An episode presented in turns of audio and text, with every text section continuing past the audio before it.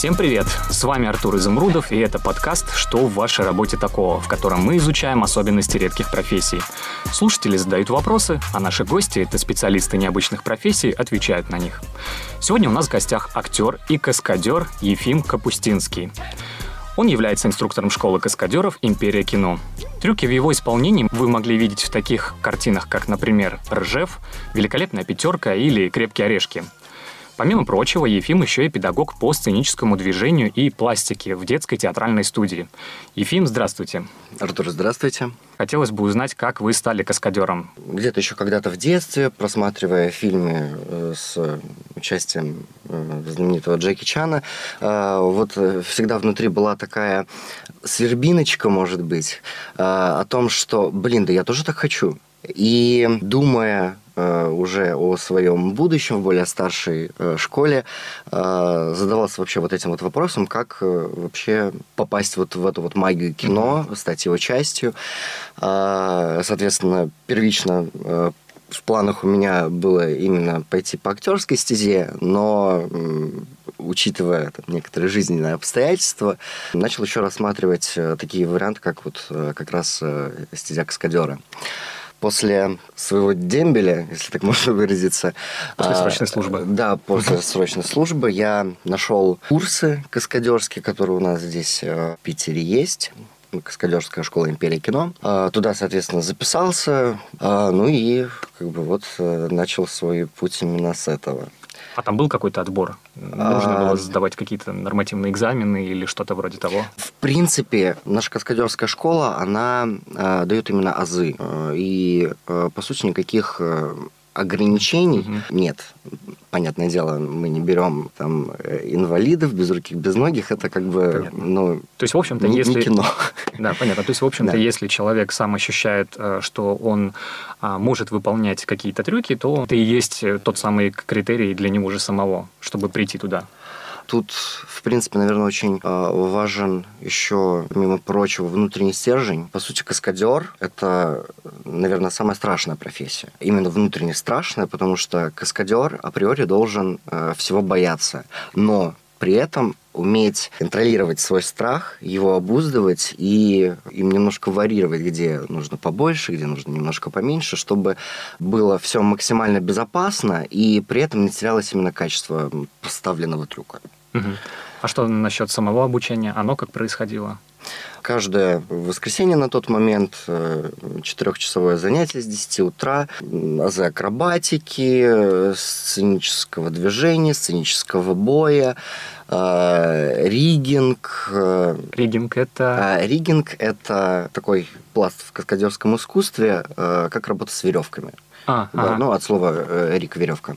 Штрабаты, речты, э, как бы все очень много всяких ответвлений. Ответвлений, да.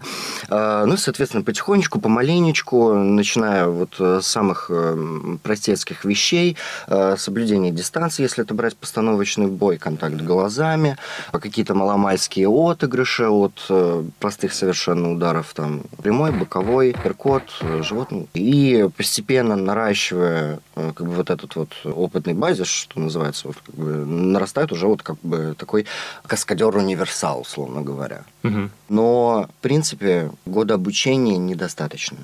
Многие люди, которые э, вот всерьез заразились э, вот этой вот темой, они продолжают ходить пытаясь повысить э, как бы свой уровень, научиться чему-то новому, что-то подкорректировать. На базисе ну, далеко не уедешь, условно говоря. Mm. Это, э, что называется, такой прожиточный минимум в каскадерской стезе, но, безусловно, нужны постоянные тренировки, нужны э, специальные ответвления для расширения своего диапазона умений. Там, конные трюки, допустим, автотрюки, если это необходимо, потому что в принципе, и в сериалах, в кино достаточно большую нишу занимают. В общем, это такой входной порог, с которым актер-каскадер может вообще состояться. Да, может угу. именно прийти на площадку угу. и э, что, что-то показать. Добро.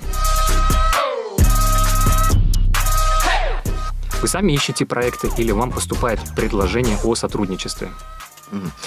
Первое, что хотелось бы э, уяснить, пожалуй, это то, что кино вообще по своей сути достаточно э, закрытая такая экосистема, в которую очень сложно попасть ну, с кондачка. То есть нужны знакомства, нужны связи. Как бы наша школа устроена таким образом, что к нам приходят преподавать, проводить мастер-классы, действующие постановщики трюков, и из всего числа э, обучающихся выбирают наиболее способных, наиболее перспективных и потихонечку их начинают подтаскивать проекты, если это как бы необходимо. Если, допустим, э, у человека очень такой подходящий типаж э, на дублера, каскадера, угу. э, то Антон нам нужна твоя помощь.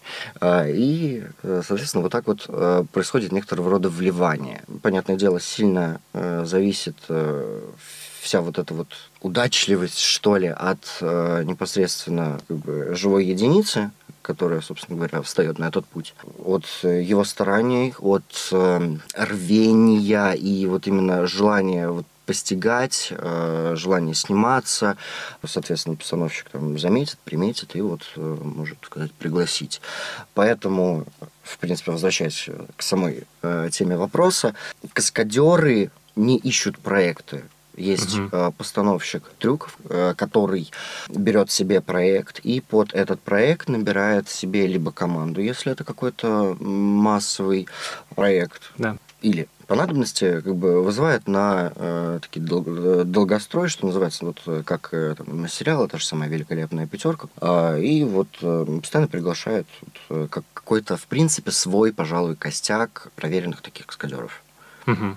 И тут э, как бы либо ты туда входишь, э, и у тебя достаточно много проектов, либо э, ты такой начинающий каскадер на замену, условно говоря. Либо, если опять же возвращаясь к каким-то массовым баталиям, что-то типа Ржева, в принципе, у нас было, то как бы набираются уже на массовости. Но, в принципе, на массовости можно себя, кстати, проявить.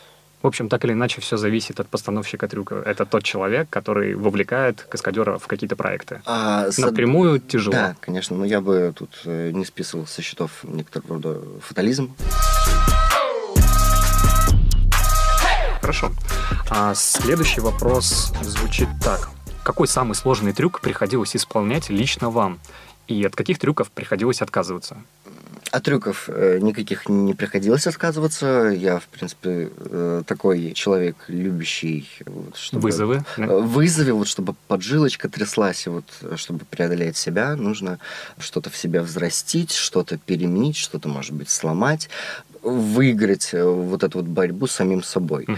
Поэтому я никогда не отказывался ни от каких э, трюков. Для меня это было только, э, если что-то новое, ого, я хочу попробовать, я там где-то потренируюсь, где-то у кого-то спрошу, как лучше, какие там подводные камни, но все равно сделаю. Самый страшный трюк, на самом деле очень сложный вопрос, потому что в принципе мое быть... нутро Угу. Наверное, где-то понимают, что в этом ничего э, прям супер страшного нет, и резкого такого колутуна мандража, мандража даже, да, угу. мандража перед непосредственным исполнением этого трюка, любого трюка вообще, особо не было. Это, наверное, в принципе, работает как и у актеров на сцене, когда ты за кулисами тебя дико колотит, может там быть э, какая-то ужасно высокая температура, и вот шаг из портала, и бац, ты уже совершенно другой человек.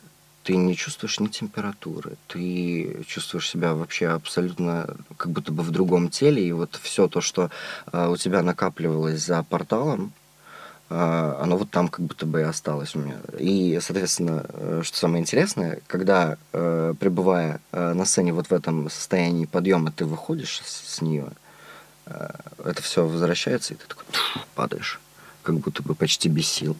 А потом обратно, и все нормально. Вот такая вот фишка, наверное. А, допустим, а, самый высокий уровень мандража был перед каким трюком? Если, если мы, ну, как бы, будем а, так вот категориями такими да, мерять. А, хорошо. А, это было горение. Mm. Но э, там э, мандраж э, был скорее из-за какой-то ответственности, боязни э, сделать что-то не так. ну, если ты таким более или менее детским языком говоришь, что вот постановщики трюков на тебя такие посмотрят, скажут, а я-то так, как ты плохо сделал. Ну, тут надо было так. И ты такой, да, хорошо, буду в следующий раз осторожней. Вас поджигали полностью, да, или какая-то часть тела? Ну, мне кажется, сейчас уже можно об этом говорить, потому что это прошлым летом э, съемки были. Э, какая-то серия великолепной пятерки, если я не ошибаюсь.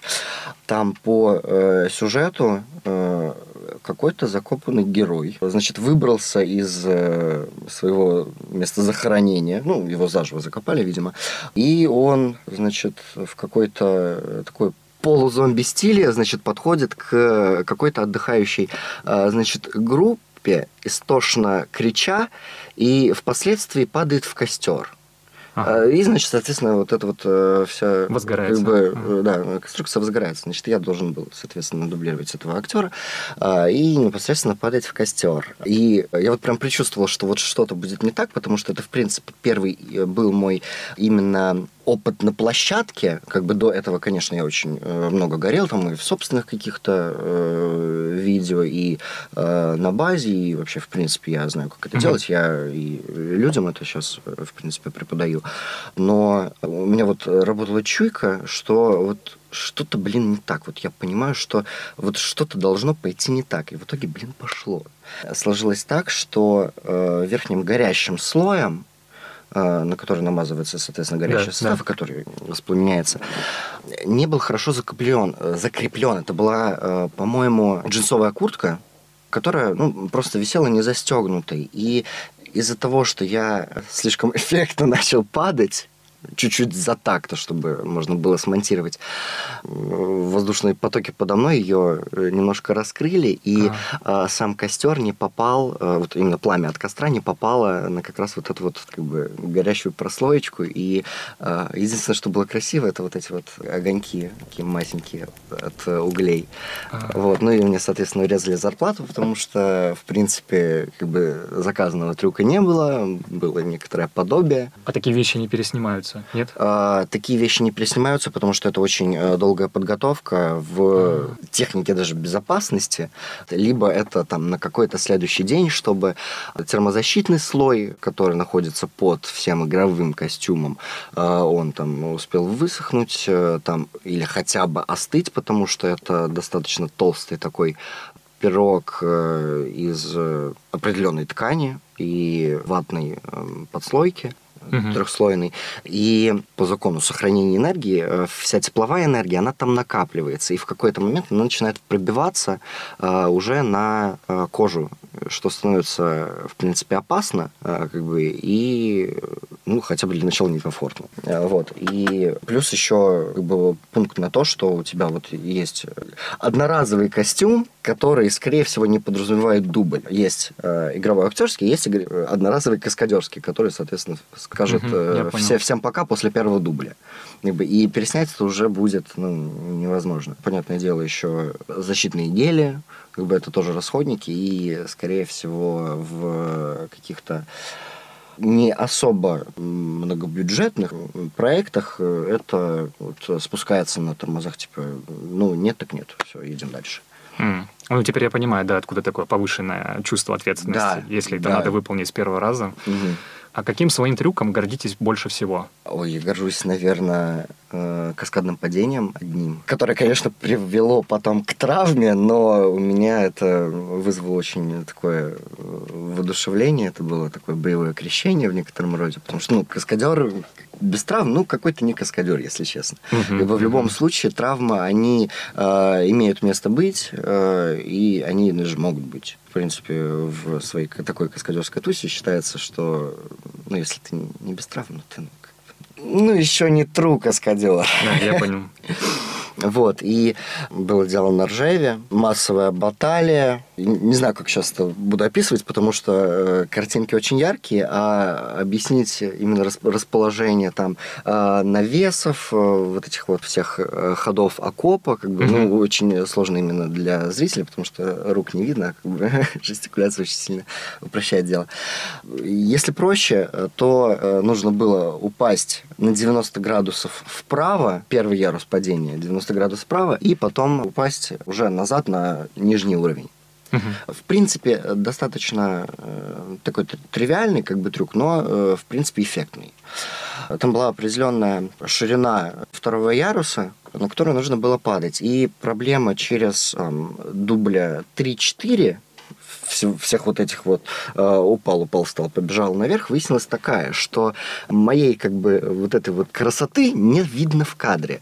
И меня постановщик попросил сдвинуться немножко левее. И вот в этом заключалась проблема, потому что угол падения равен углу отражения. Я немножко начал дальше прыгать, не э, рассчитывая на то, что меня э, начнет клонить после во, во время падения на второй ярус вправо. А там была колонна, которая держала вот этот вот навес как бы, пункта. Угу. И с каждым дублем мне говорили, что моя голова при падении на второй ярус все ближе, ближе и ближе угу. к вот этой вот деревянной к бруску вот этому, который держит всю эту конструкцию. И еще самое интересное вообще э, история там в конце получилась. Э, это уже, наверное, где-то седьмой дубль. Я стою на изготовке, значит, э, такой готовлюсь, еще разогреваю, чтобы уменьшить э, вероятность травм. И вместо того, чтобы услышать кадр такой-то, дубль такой-то, хлоп, и начали, я слышу просто начали. Весь наш фланг начинает почему-то работать. Э, я, соответственно, падаю, падаю, бабахаюсь об этот... Брусок, да? Брусок и теряю сознание. Oh. Да, но самое обидное в этой всей истории, что как бы выясняется, что там даже э, наш фланг не должен был работать, эта команда была не нам. А. Как бы, и вроде бы все и отсняли, а вроде бы и никому ничего не сказали. И тут, э, как бы, ну, хочешь дуй, хочешь не дуй, главное тут улыбаться. Зазря потерял сознание. Ну, э, да, как бы. Хотя, в принципе, каскадеры э, должны по своему роду деятельности обзаводиться страховкой жизни, там, в основном спортивной, но некоторые могут там, взять повышенный тариф, и за травму тебе как бы будут выплатить. Ну, в принципе, как бы была выплата уже хорошо.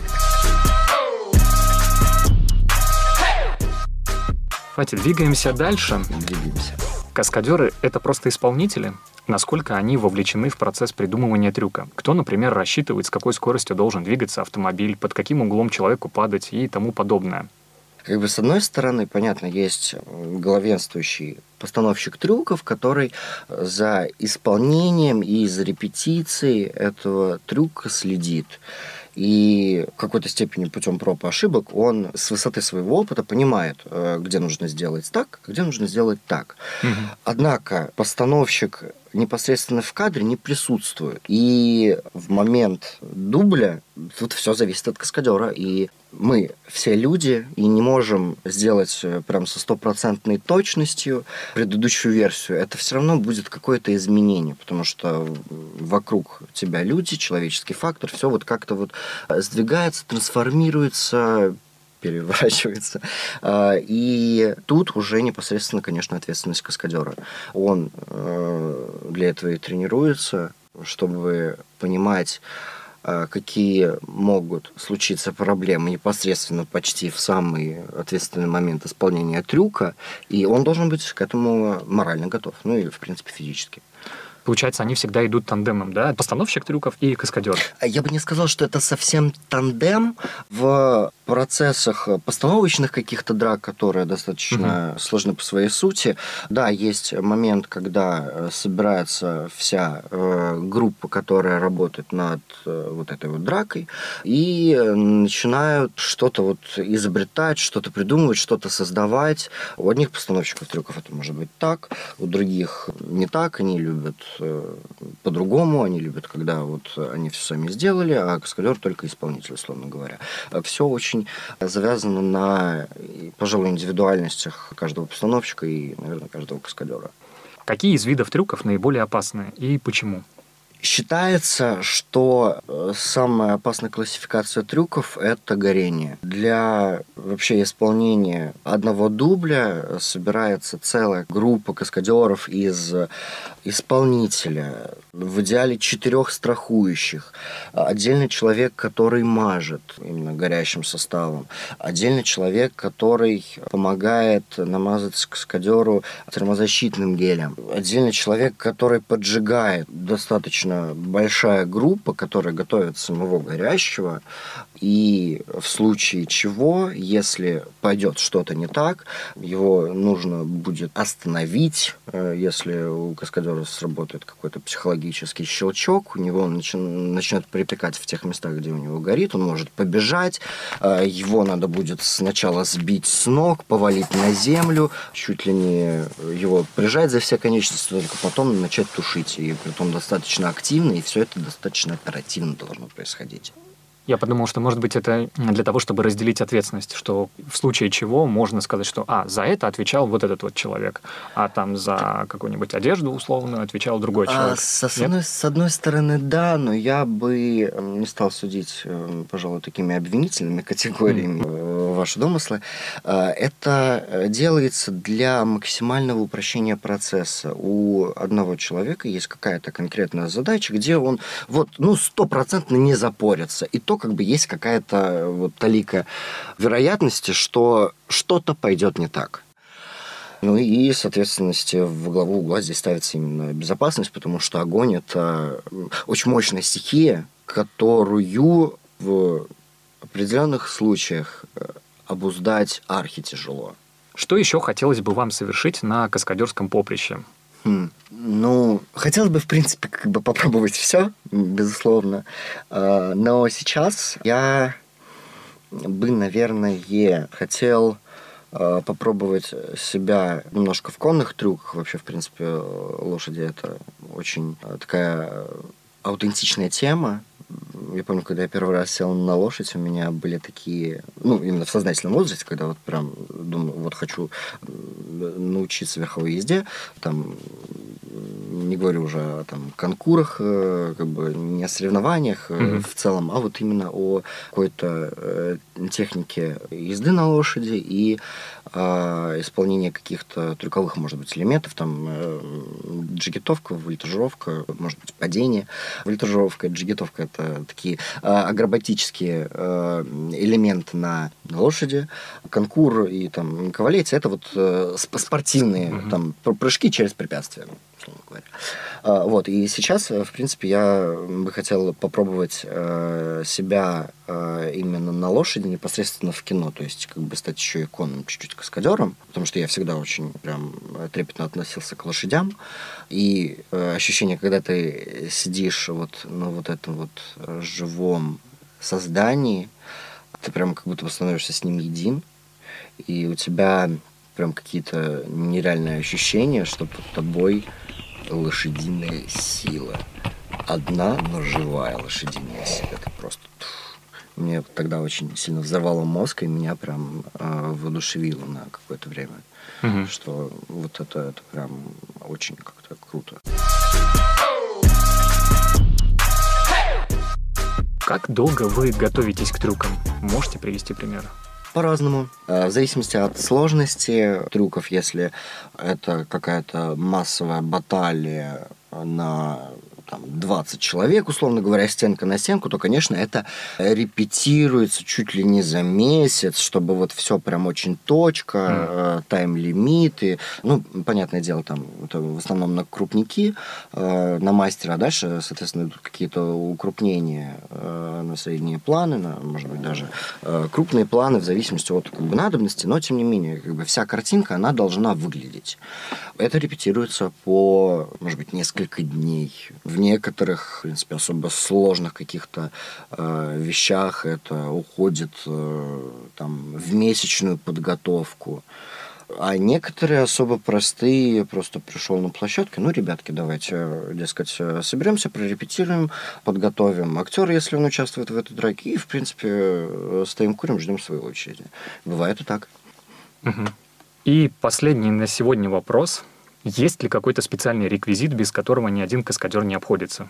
Ха, защита. А под защитой вы Под защитой я подразумеваю э, маломальские наколенники, налокотники, мягкие, вот именно мягкие. В большинстве своем под костюм надеваются именно мягкие наколенники и налокотники, чтобы визуально не было видно Мгм. на кадре, что ну, это какая-то подстава, условно говоря. Да. Потому что, в принципе, это, да, это подмена. И каскадер, в отличие от актера, который выполняет э, свою работу там, лицом, каскадер, он именно работает с телом, и у него повышенная как бы, опасность, по сути. И, э, соответственно, надо, надо э, как бы себя немножко смягчать, страховаться, чтобы э, и, в принципе, психологического страха не было. Как бы вообще, в принципе, ну, достаточно много людей боятся боли, и в том как бы, числе я. Я очень не люблю боль. То, что я умею терпеть боль, да, но то, что я ее не люблю, как бы, ну, а кто ее любит? Ну, А, есть соответственно, отдельные да, личности. да, как бы вот долбанешься мизинцем об край там тумбочки, все уже прям ненавидишь эту тумбочку, хочешь ее из окна просто выбросить. А, а там не только мизинчик, бы, а там может быть все что угодно. Там уже может быть и перелом и ключицы, и перелом позвоночника, как бы, но это вообще неприятно. Соответственно, нужно себя обезопашивать, не говоря уже о маломальских вот этих налокотниках и наколенниках. Есть еще и черепахи, это то, что называется на спину там мотоциклетные, Мотоциклетные, защиты. Ну, в принципе, предпочитают именно мотоциклетные, потому что они э, не сильно выпирают. Защита голеностопа и берцовой части ноги. Как бы, чем больше этого, и чем это все разнообразнее, вот эта вот защита, она как бы очень всяких разных конфигураций и форм бывает, э, тем, в принципе, лучше. И без нее, ну, пожалуй, никак. Именно если брать площадку. Хорошо, спасибо большое. На сегодня у нас все. В следующем выпуске продолжим обсуждать, как падать, гореть, стрелять и умирать в кадре. С вами был ведущий Артур Изумрудов и каскадер Ефим Капустинский. До новых встреч! До свидания.